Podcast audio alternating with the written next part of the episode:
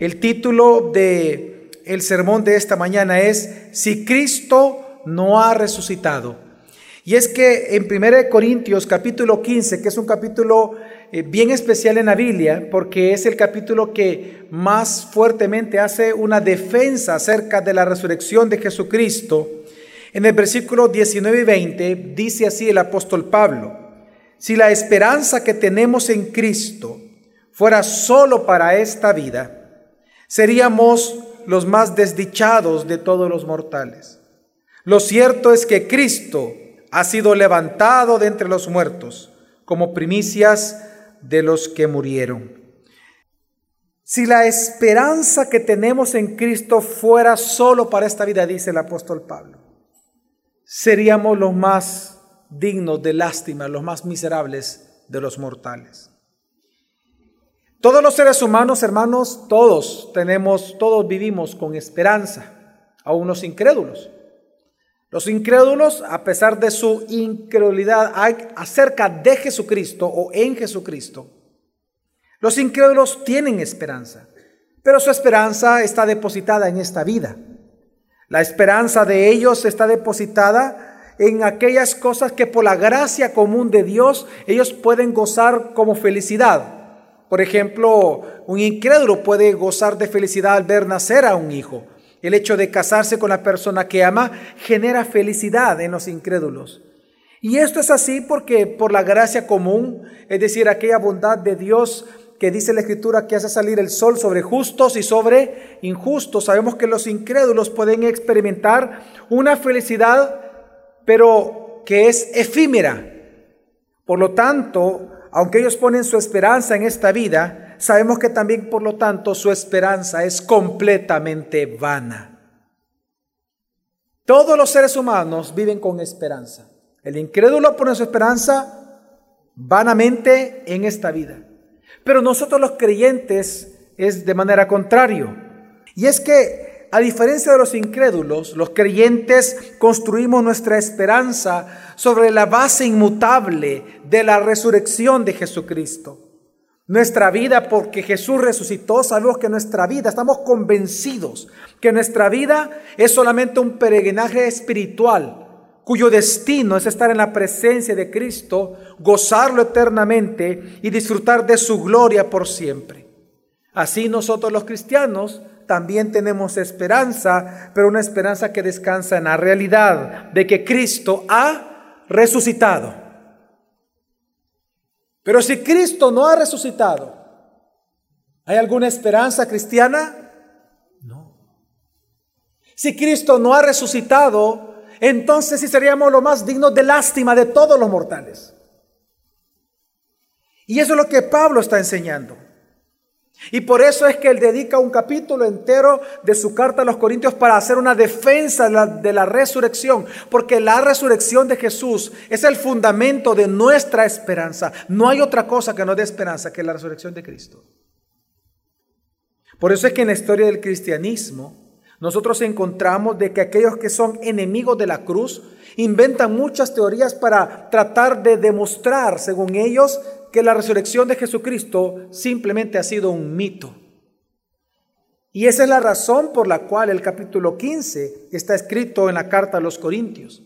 Porque también en el tiempo de Pablo habían personas contrarias a la cruz que estaban popularizando algunas teorías para hacer ver la resurrección de los santos como un mito.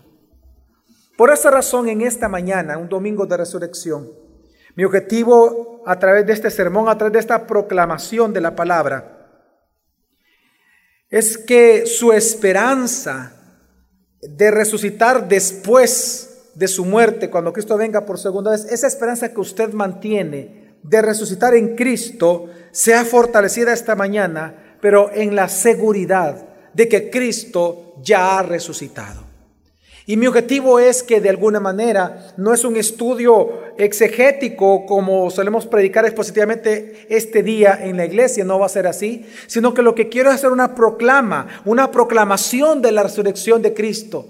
Porque mi intención, mi objetivo es que una vez usted esté animado y su seguridad de que Cristo ha resucitado sea fortalecida, así también su esperanza de su propia resurrección también sea fortalecida.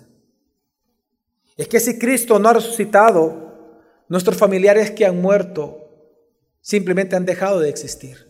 Si Cristo no ha resucitado nuestra muerte, es en vano. Y por eso es que en esta día yo lo que quiero es darle esperanza, es animar su esperanza, fortalecer su esperanza de una resurrección después de la muerte, pero cuando Cristo venga por segunda vez.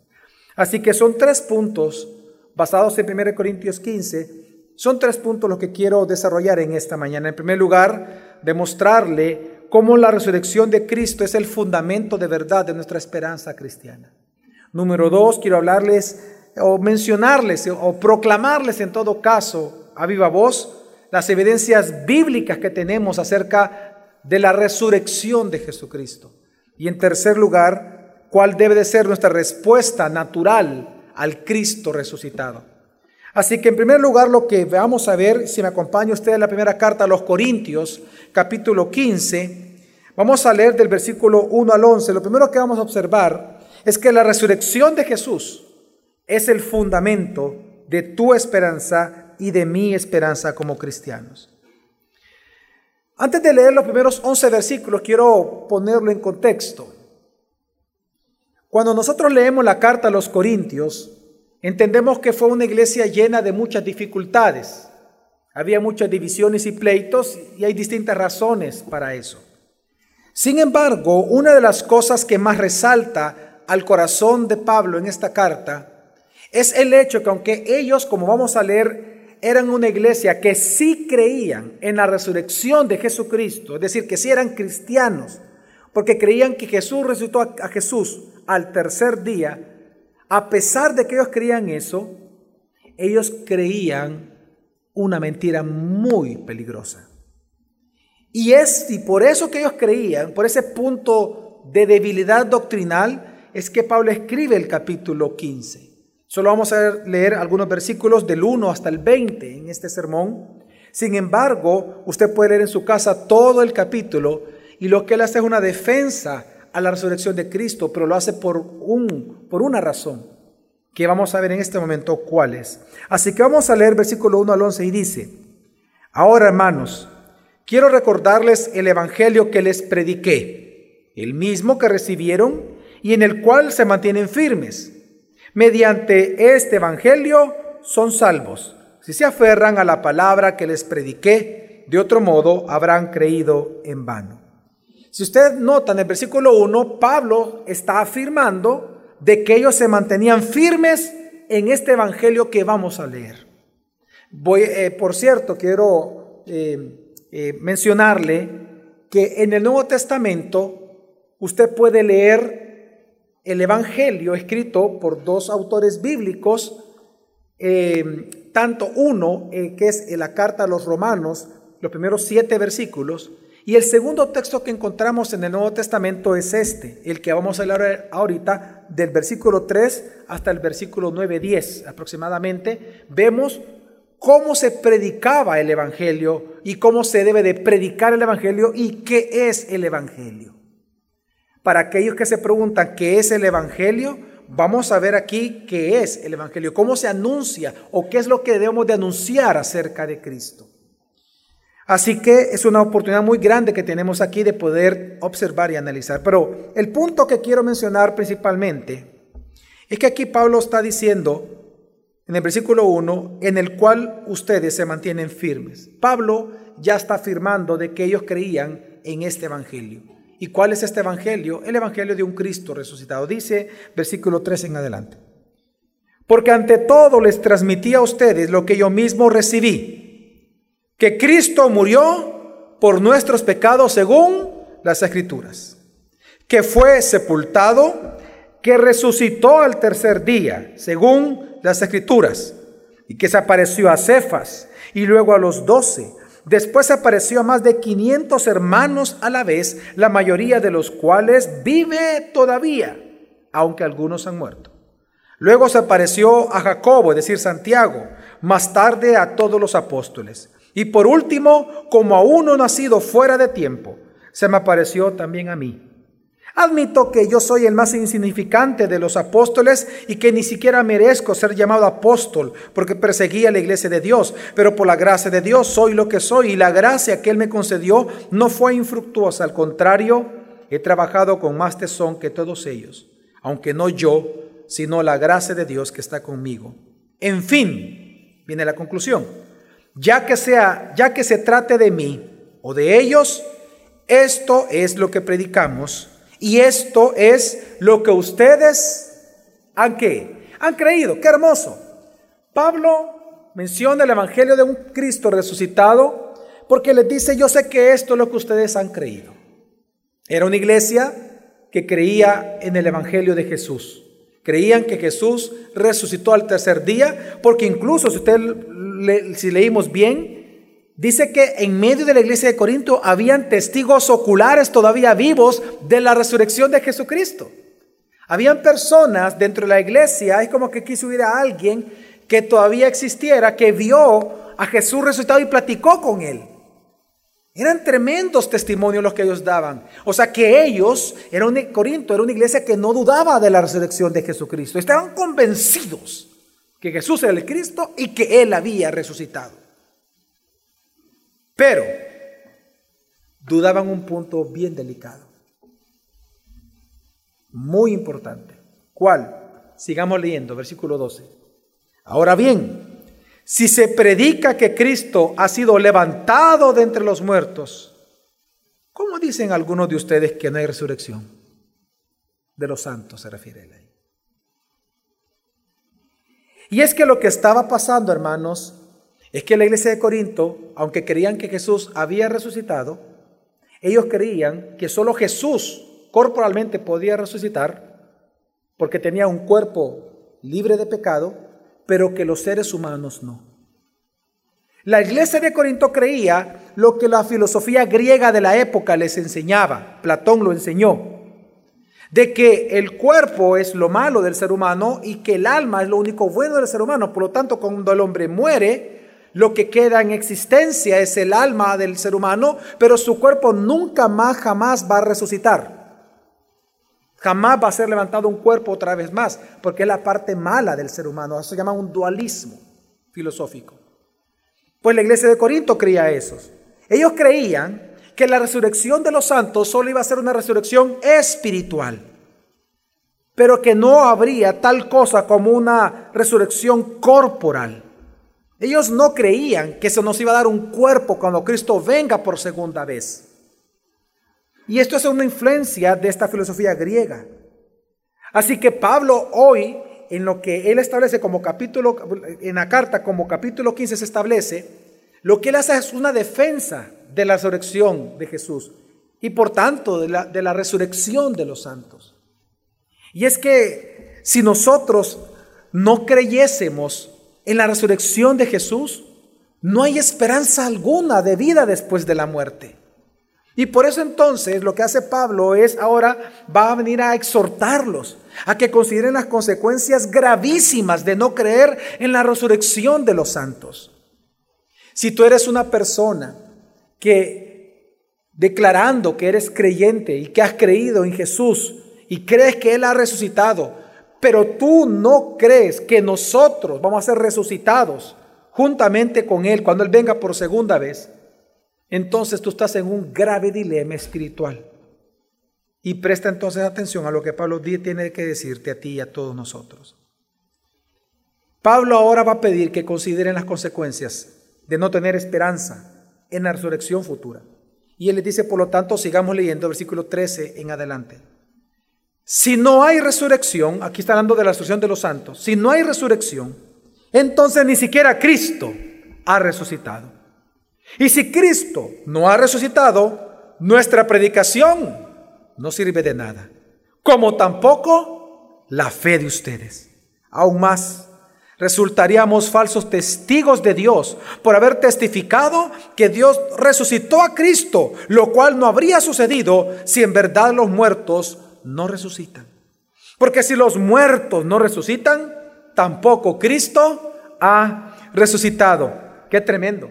El apóstol Pablo lo que está enseñando es que si una persona no cree en la resurrección física de nuestro cuerpo después de nuestra muerte cuando Cristo venga por segunda vez, así como Cristo resucitó, entonces lo que realmente se está negando es que Cristo resucitó de entre los muertos.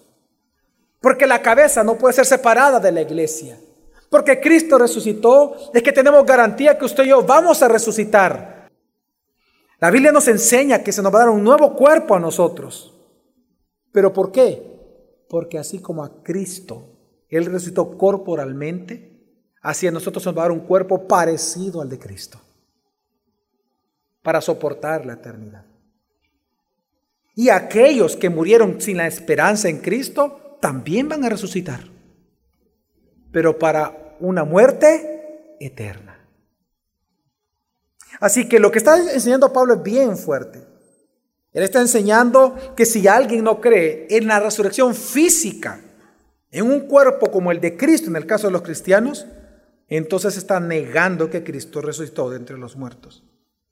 Así que Pablo enseña que si no crees o no estás seguro de la resurrección de Cristo, entonces toda tu esperanza y tu salvación es completamente vana. Pablo está afirmando que si Cristo no ha resucitado, no hay evangelio para los perdidos. Si Cristo no ha resucitado, no hay buenas nuevas de salvación.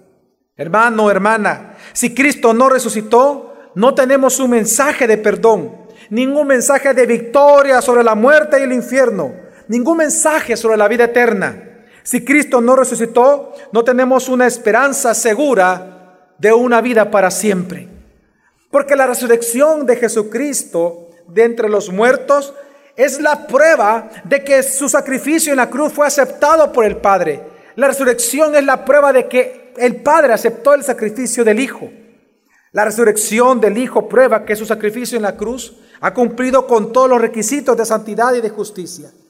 La resurrección de Jesús prueba que la ira de Dios, que nos era contraria a nosotros, ha sido satisfecha. La resurrección prueba que las demandas de la ley fueron cumplidas. La resurrección de Jesús prueba que la deuda que teníamos con el Padre por nuestros pecados ha sido cancelada, pero también prueba que Dios ha sido complacido por la obra del Hijo en la cruz. Pero por eso es que el apóstol Pablo dice que si Cristo no ha resucitado, entonces somos los más dignos de lástima. Porque si Cristo no ha resucitado, entonces la realidad del pecado no ha sido resuelta. El diablo no ha sido derrotado. La expiación no es posible. Y la salvación de los perdidos simplemente no existe. Si Cristo no ha resucitado, en lugar de estar vivos, realmente aquí todos estamos muertos.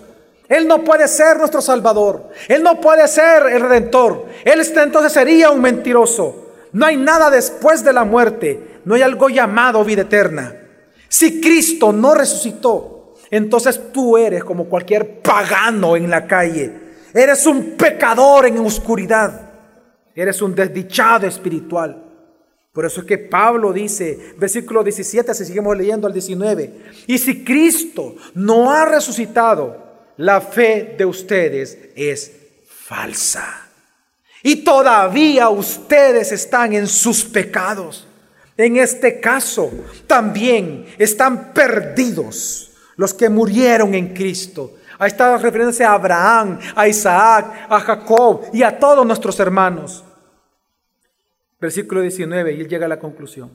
Si hemos esperado entonces en Cristo para esta vida solamente, somos de todos los hombres los más dignos de lástima.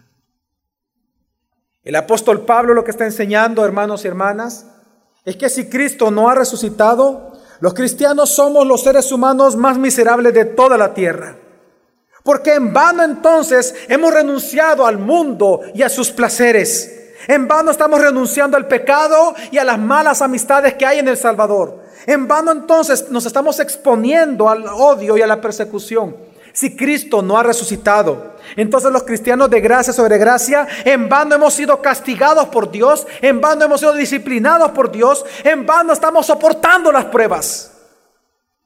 Si Cristo no ha resucitado, en vano entonces estamos perseverando, en vano estamos caminando por el camino angosto. Si Cristo no ha resucitado de entre los muertos, en vano hemos soportado el asedio del diablo. En vano hemos luchado contra el mundo y contra Satanás. En vano estamos peleando la buena batalla y en vano estamos corriendo la carrera.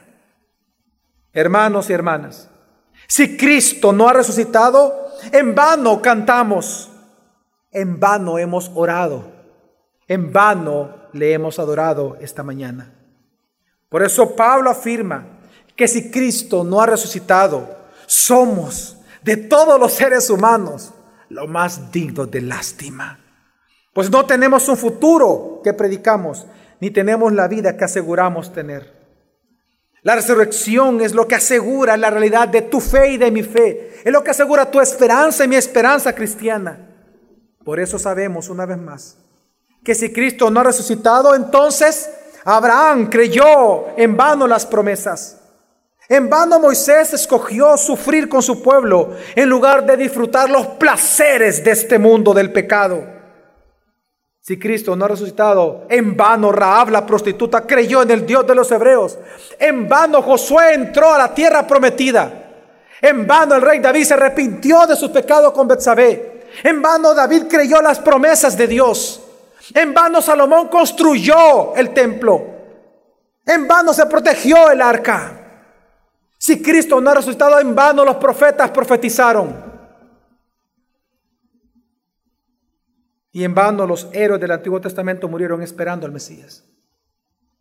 Si Cristo no ha resucitado entre los muertos, en vano cantaron los ángeles que aparecieron a los pastores. En vano los discípulos murieron por Cristo. En vano usted y yo hemos negado al pecado. En vano hemos crucificado nuestra carne. En vano hemos creído el mensaje de la cruz. Pero hay una buena noticia en todo esto. Hay una buena noticia.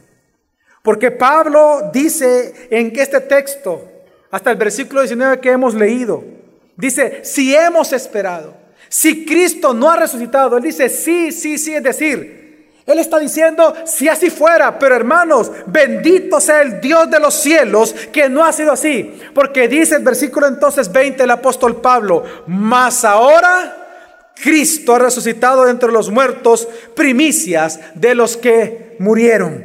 Lo que está diciendo el apóstol Pablo es que si fuera una posibilidad, nuestra fe fuera falsa, pero por cuanto Cristo ha resucitado, los cristianos no somos los más miserables. Los cristianos somos los dichosos, los más dichosos de la faz de la tierra. Porque nuestros pecados han sido perdonados. Nuestra vida ha sido justificada. Ahora nosotros pasamos a ser enemigos de Dios, a ser amigos de Dios. Tenemos una esperanza asegurada, una vida eterna asegurada. Porque Cristo ha resucitado. Nosotros también resucitaremos. Y por lo tanto, nosotros los cristianos no somos dignos de lástima, somos los bienaventurados de la tierra, porque nuestra resurrección y, y nuestro disfrute de la gloria eterna en Jesucristo está asegurada, porque Cristo no está muerto, Él está vivo. Y por eso es una gran noticia para nosotros hoy, este día. Porque Cristo ciertamente ha resucitado. Todo el cristianismo queda vindicado en Él por los siglos de los siglos. Amén. Ahora, ¿ha resucitado Cristo? ¿Cómo saber? ¿Cómo estar seguros? Porque al igual que en el tiempo de Pablo, hoy en día, por ejemplo, los luteranos en El Salvador dicen que la resurrección de Jesucristo es un mito. Ellos dicen de que lo que realmente resucitó fue el mensaje de Jesús. El Evangelio fue lo que resucitó. Que cada vez que aparece la palabra resurrección en el Nuevo Testamento, dicen los luteranos, o los, de la teología de la liberación, ellos dicen de que es un mito. Que cada vez que aparece esa palabra, lo que se refiere es que el espíritu de la letra, de lo que Jesús predicó, eso es lo que resucitó en los creyentes. De ahí surgió esta comunidad llamada cristianos. Hoy en día, al igual que en el tiempo de Pablo, hay muchos detractores de la cruz que están inventando teorías en contra de la resurrección de Jesucristo, tratando de hacértelo ver a ti y a mí como un mito.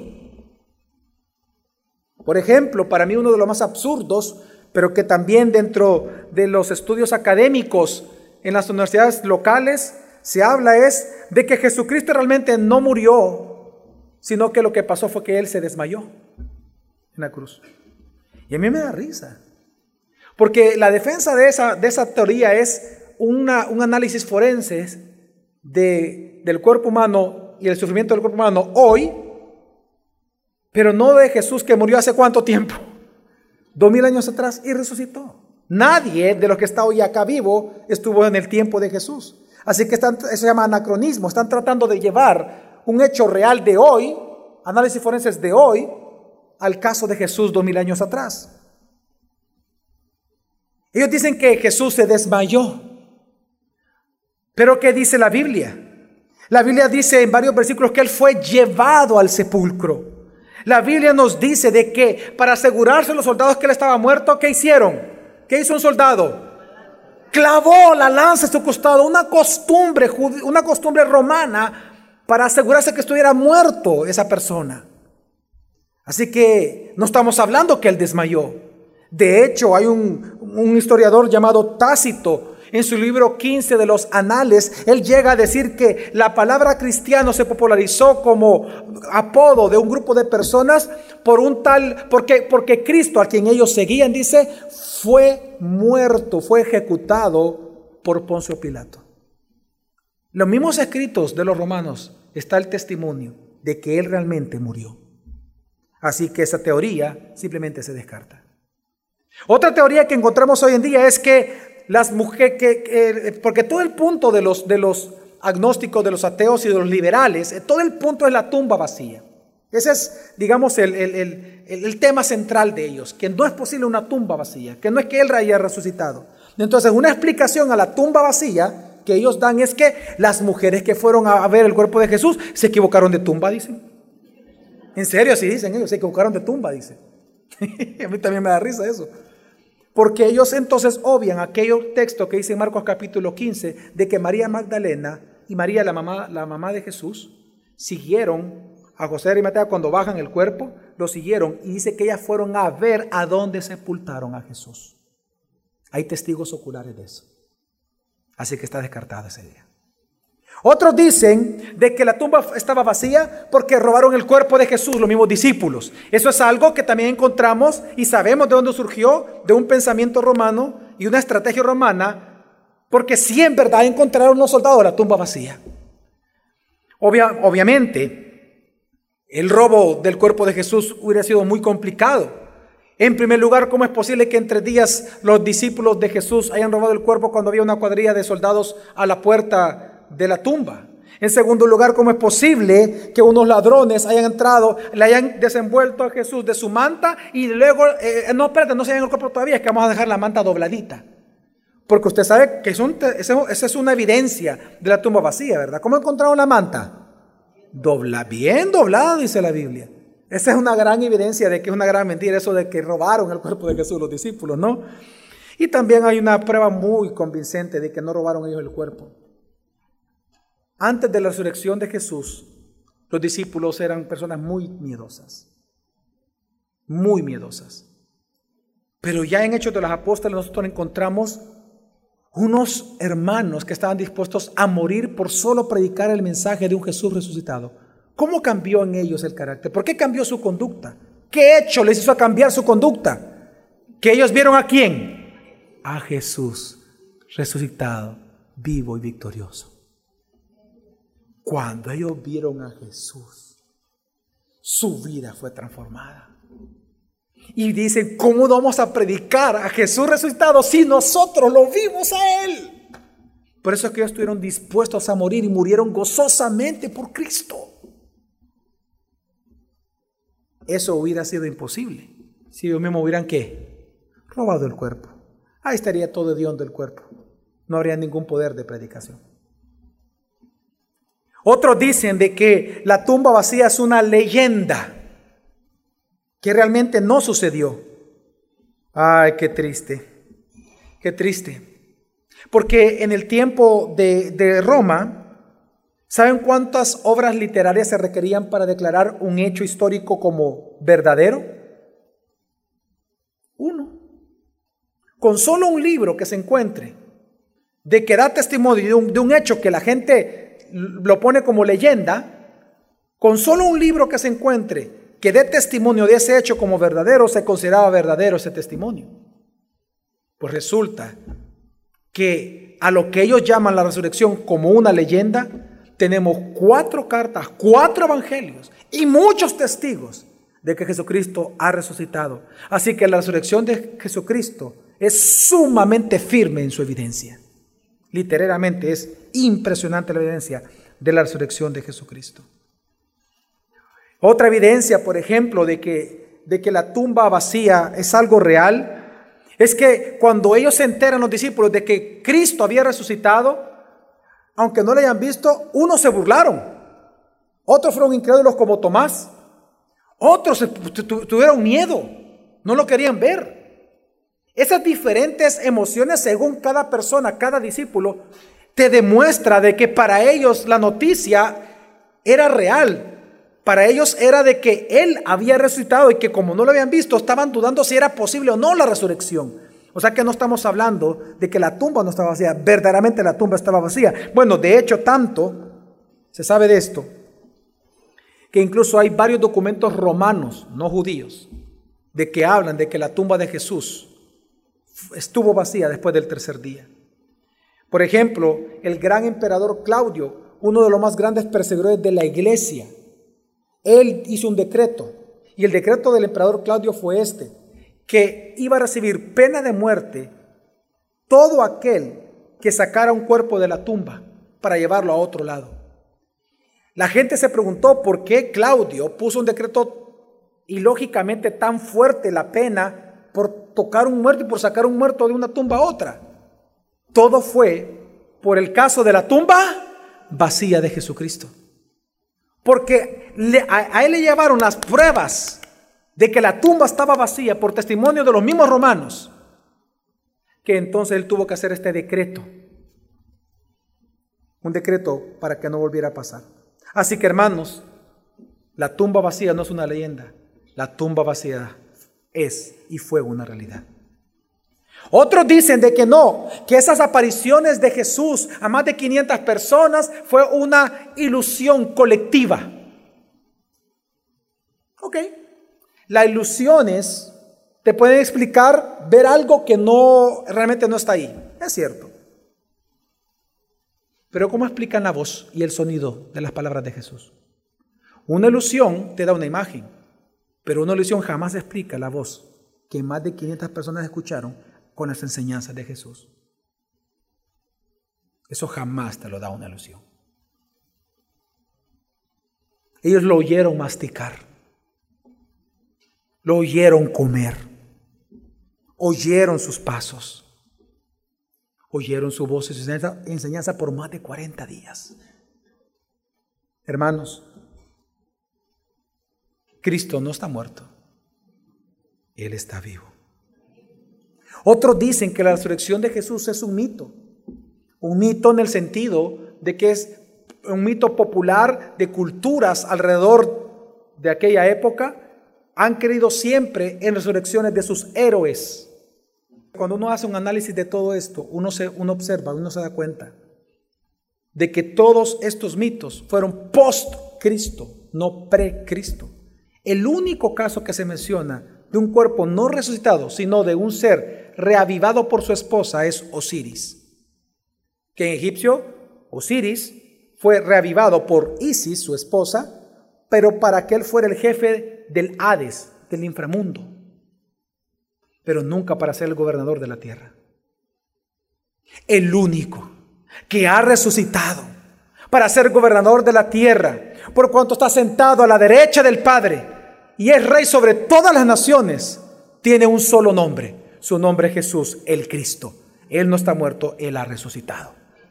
Y por esta razón, hermanos, cuando nosotros escuchamos todas estas cantidades de teorías y mitos, la Biblia nos estamos preguntar, ¿acaso la Biblia nos da seguridad de que Él ha resucitado?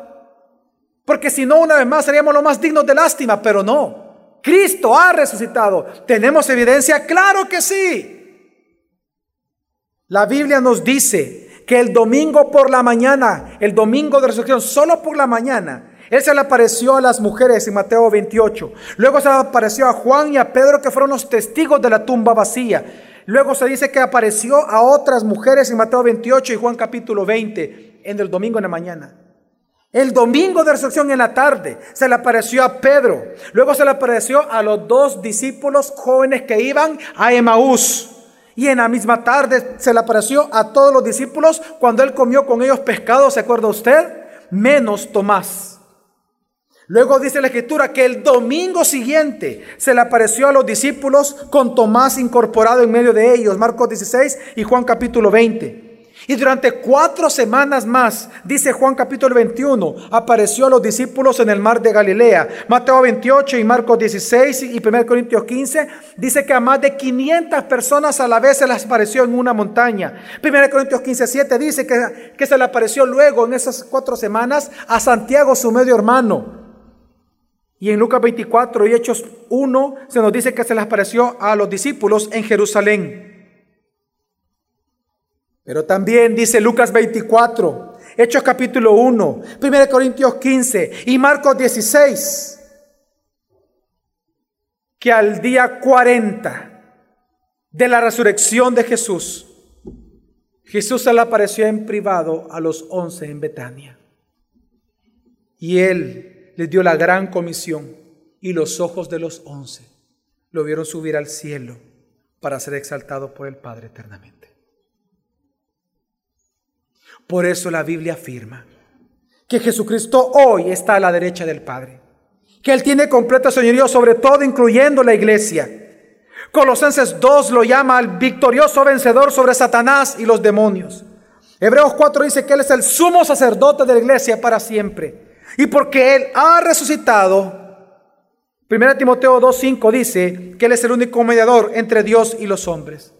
Así que hermanos y hermanas, porque Cristo ha muerto y Él ha resucitado. Es que dice Filipenses 2, versículo 9 al 11, Dios también lo exaltó hasta lo sumo y le dio nombre que es sobre todo nombre, para que en el nombre de Jesús se doble toda rodilla de los que están en todo en el cielo, en los cielos, en la tierra y debajo de la tierra, y toda lengua confiese que Jesús es Señor para gloria de Dios el Padre. Así que Jesús resucitado, hermanos y hermanas, Él merece tu adoración, Él merece tu admiración, Él merece tu obediencia, Él merece tu sujeción, Él merece tu alabanza, Él merece tu canto, merece nuestro loor, merece nuestro servicio, merece nuestras oraciones, merece nuestra exaltación, porque Jesucristo no está muerto, él está vivo, resucitó al tercer día para gloria de Dios Padre. Y Él merece esa gloria por siempre. Por lo tanto, para concluir, ¿cuál debe ser nuestra respuesta entonces a Cristo resucitado? La primera respuesta es creer en Él. Porque si Él ha resucitado significa que Él es quien Él dijo ser. Pero también significa, oh pecador, que tú eres lo que Dios dice en la Biblia, que tú eres pecador. Porque Cristo resucitado significa que Él es tu Salvador y que eres tú quien necesita creer en Él. No en vano dice Romanos 19, si con tu boca confiesas a Jesús como Señor y crees en tu corazón que Dios lo resucitó, que Dios lo, que Dios lo resucitó de entre los muertos, serás salvo.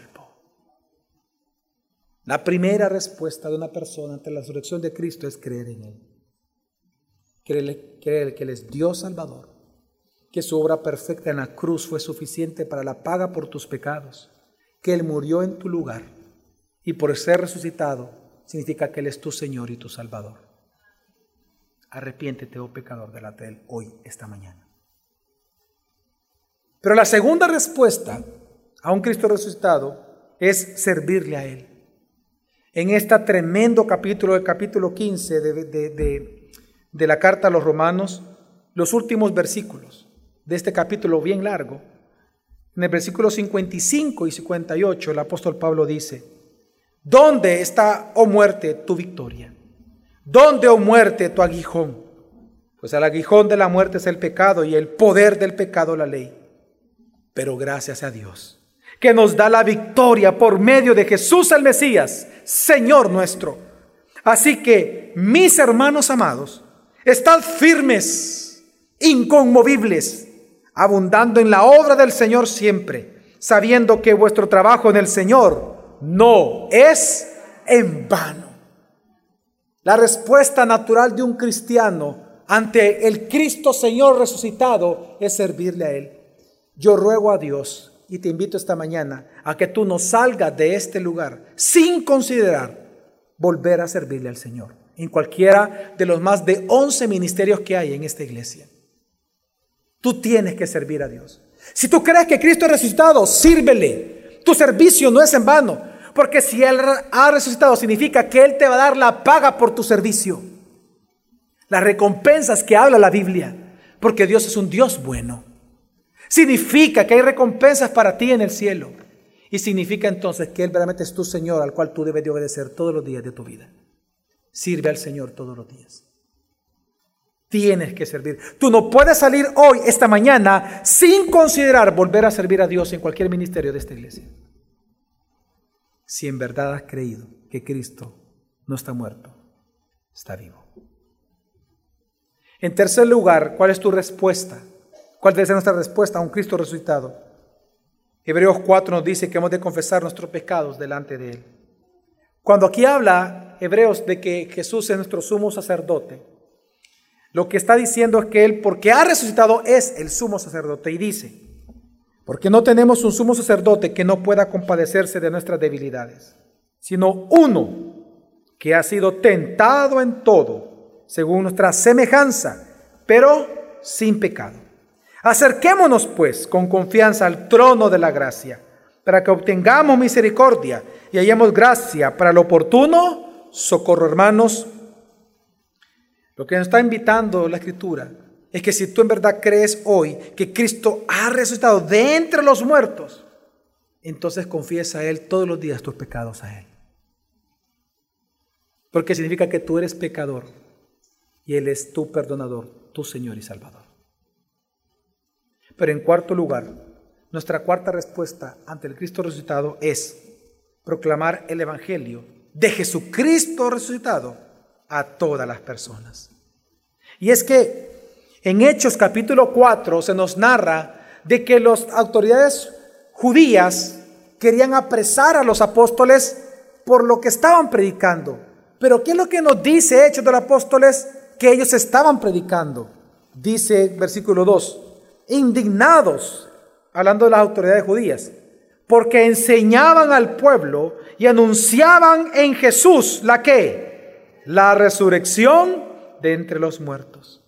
Luego dice el versículo 33 del mismo capítulo, con gran poder los apóstoles daban testimonio de la resurrección del Señor Jesús y abundante gracia había sobre todos ellos. Predica el Evangelio, pero predica el verdadero Evangelio, el Evangelio completo, el Evangelio de un Cristo que ha resucitado. No solamente anuncia las virtudes de lo que hizo Cristo, anuncia las virtudes de un Cristo resucitado. Porque ciertamente Él no ha muerto, Él está vivo. Y por eso hoy, domingo de resurrección, quiero citar a Jesús, sus propias palabras, después de resucitar.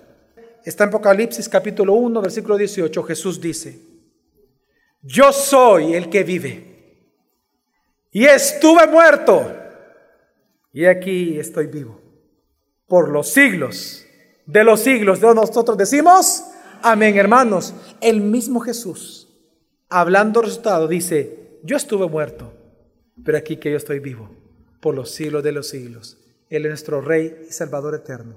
Él es Dios encarnado. Alabado sea el nombre de Jesucristo esta mañana.